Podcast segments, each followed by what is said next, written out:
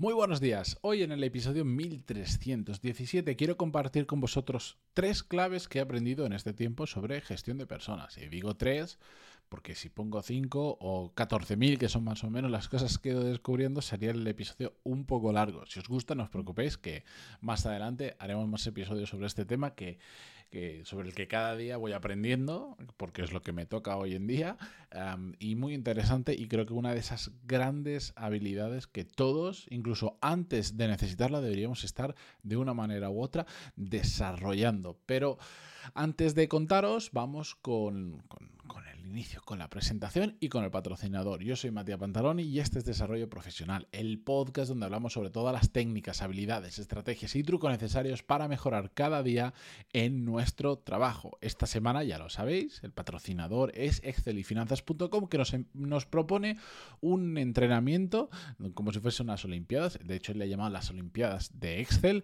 donde durante seis días, del 12 al 17 de septiembre, nos va a enseñar a cómo realmente sacarle partido a la gestión de datos dentro de hojas de cálculo de Excel en concretamente, aprendiendo sobre Power BI, sobre tablas dinámicas, aprendiendo a mostrar esos datos en un dashboard y además lo hace en este entrenamiento de seis días en clases en directo, súper práctica. Miguel es, un, es una persona que a mí me gusta mucho cómo forma, no solo por cómo comunica, sino porque además es de mi estilo, va al grano, eh, se centra en lo que realmente se puede aplicar y lo dicho, además es que es gratis, lo podéis ver completamente gratis, como yo ya me he apuntado y de hecho nos vamos a ver eh, por ahí. Yo, yo no tengo nada que ver, no va a aparecer en la formación, eh, que yo en Excel Finanzas soy un troglodita. Todo lo que sé realmente ha sido de cacharrear y después de pues ya ponerme serio a aprender con, por ejemplo, con los cursos de Miguel. Pero bueno, eh, yo estaré como público, nos vemos por ahí, excelifinanzas.com barra olimpiadas y si no, las notas del programa también tendréis el enlace eh, para ir directamente. Daros prisa porque es del 12 al 17 de septiembre. Y bien, dicho esto, para cerrar la semana quería hablar sobre liderazgo, sobre gestión de personas, que realmente, eh, dicho elegantemente, qué difícil es gestionar personas. Y no tan elegantemente, qué jodido realmente es. Em, tanto que realmente es una habilidad y una parte de nuestro trabajo en el que mucha gente cuando mm, escala dentro de una organización y empieza a tener un equipo a su cargo, es donde mucha gente pincha y donde el, uno de los tantos limitantes que nos podemos encontrar en nuestra carrera profesional es el, no terminar de, coger, de cogerle el truco a la gestión eh, de personas. Y es que es una habilidad que en ningún sitio tradicional nos han enseñado jamás, jamás, jamás, jamás, y que al final, como aprendemos, es en base a darnos leches, a base de experiencia, de ponernos en marcha y de mucho ejemplo, tanto para bien como para mal. Entonces, sobre esto, yo os decía, os voy a compartir tres conclusiones claves, como lo queráis llamar, que yo me llevo muy importantes sobre la gestión de personas. No son únicas, hay muchas más, pero creo que estas tres además están en cierta medida bastante heladas. Em, la primera de todas es que al final te das cuenta de que todo el mundo, y, esto es importante, necesita ser escuchado. Y gran parte del tiempo cuando gestionas un equipo lo vas a pasar teniendo simplemente conversaciones con, con, gente de tu equipo, pero no de la misma manera. No hay un estándar que digas. De hecho, a mí, por ejemplo, lo he intentado. He probado un montón de esquemas, de modelos, de formas de hacerlo. Y, y, no me sirve parametrizar el decir, pues oye, cada semana voy a hacer una sesión one-to-one, uno a uno, cara a cara, de forma individual, con cada uno, de media hora, em, o cada 15 días. Nunca me ha funcionado bien. Aunque sí que está bien programarte o el, generar cierta recurrencia para que no pasen cuatro meses y te des cuenta de que no has hablado con nadie o que hay gente que la tienes completamente desatendida, esa parte está bien, em, no sirve hacerlo con todo el mundo igual porque no todo el mundo necesita lo mismo, todo el mundo necesita ser escuchado, pero cada uno a su manera. Hay quien necesita un mentor que le guíe en su trabajo y casi en partes de su vida. Hay otros que simplemente necesitan un apoyo. en un momento puntual. Hay quien necesita simplemente a veces que le escuches, incluso para cosas que no tienen nada que ver con el trabajo. Pero estás en una posición o estás en un momento en el que llegas y necesita contarte otras cosas.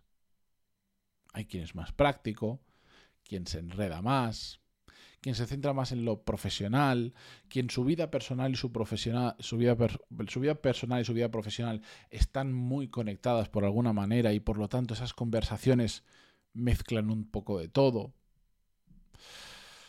Hay otras personas que necesitan hablar mucho y de forma muy frecuente y otras que lo necesitan muy poco, pero lo necesitan.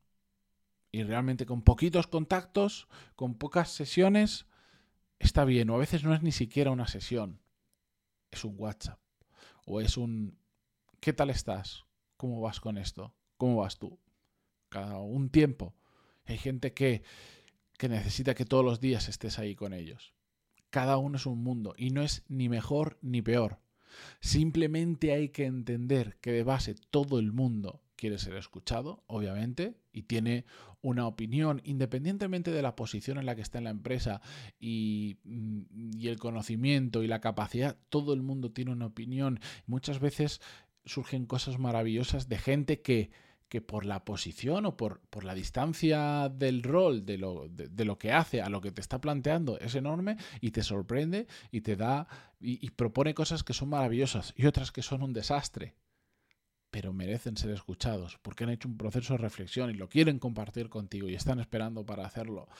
Um, eso para mí es, eh, es fundamental y yo creo que es donde la gran mayoría pecamos y tendemos a hacerlo menos de lo que deberíamos. Em, sobre todo por la última clave, que la voy a dejar para el final. Voy con la intermedia, ya lo vais a entender.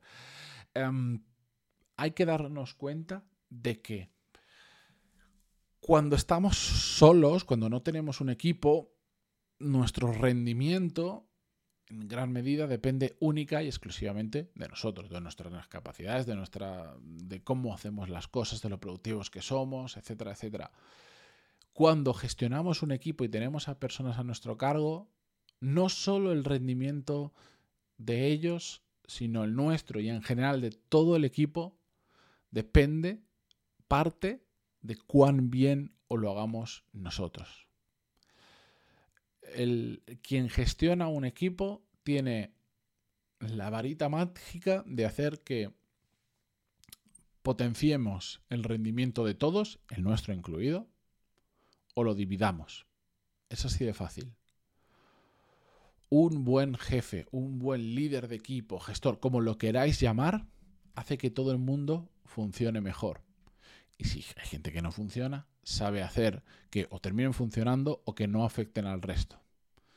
Un mal jefe es el que hace que la gente trabaje a disgusto, que no rinda, que las cosas no salgan bien y por lo tanto el resultado de esas personas, del equipo y del propio jefe sean muy malos o mucho peores de lo que realmente podrían ser.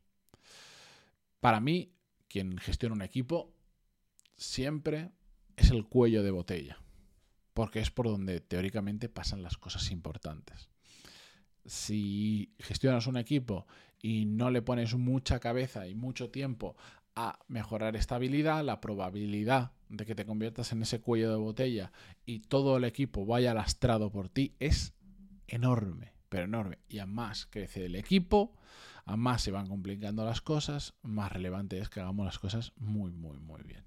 Y la última clave, por no enrollarme, y como os decía, esta está ligada con la primera, es que, eh, y la he dejado al final a posta, pero es que esto me parece clave.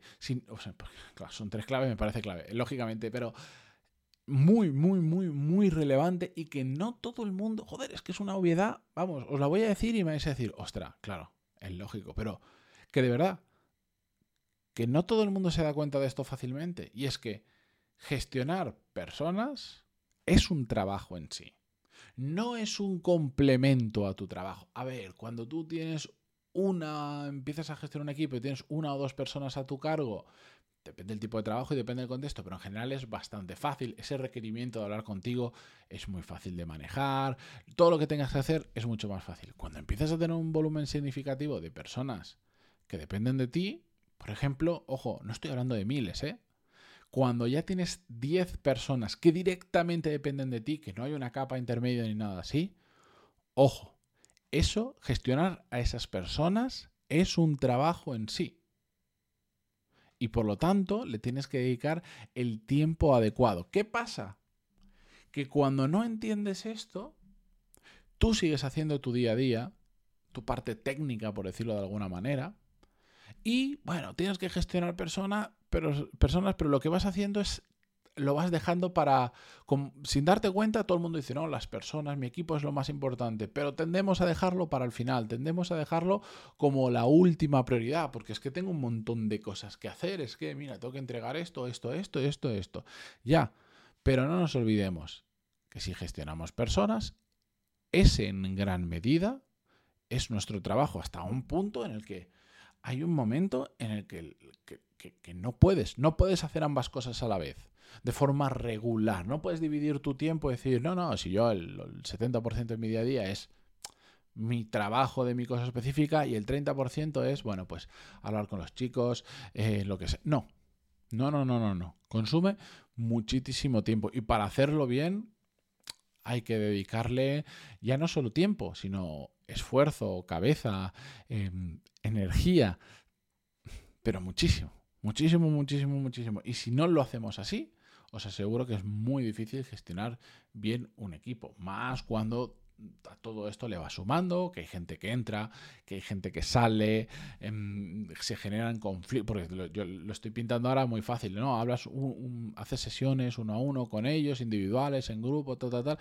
un montón de cosas más. O sea, solo gestionar conflictos entre personas del equipo que están siempre subyacentes por ahí, que siempre hay algo cuando el equipo empieza a tener cierto tamaño, eso ya lleva tiempo. Hablar de forma individualizada con ellos lleva tiempo. Generar dinámicas en las que todo el equipo comparta determinada información para que todo funcione mejor lleva tiempo. Contratar, despedir o decir hasta luego a gente que se va lleva tiempo mejorar el funcionamiento y la relación entre ellos lleva tiempo y tantas cosas que surgen por el camino. Por eso entendamos que esto a partir de cierto momento se convierte en tu trabajo principal, aunque después hagas otras cosas, pero que la prioridad tiene que estar ahí, porque si no, como decía en la clave en el punto número 2, tú eres el cuello de botella, por lo tanto vas a limitar el rendimiento de cada individuo, el tuyo mismo y de todo el equipo. Y nada, esos son tres claves de las 3.000 que he sacado en estos años gestionando equipos. Espero que os sirvan, que os hagan por lo menos reflexionar y sobre todo yo me llevaría el, ¿le estoy dedicando el tiempo necesario a mi equipo? ¿El tiempo que cada uno de ellos se merece de forma individual, pero también como equipo?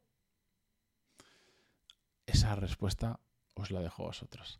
Gracias por estar una semana más al otro lado, a excelifinanzas.com por patrocinar esta semana y hacer que esto sea económicamente viable y a vosotros por dejar, si estáis en Spotify desde el móvil, vuestra valoración de 5 estrellas, ver esto en vídeo, donde sea. Muchísimas gracias y el lunes volvemos con más. Adiós.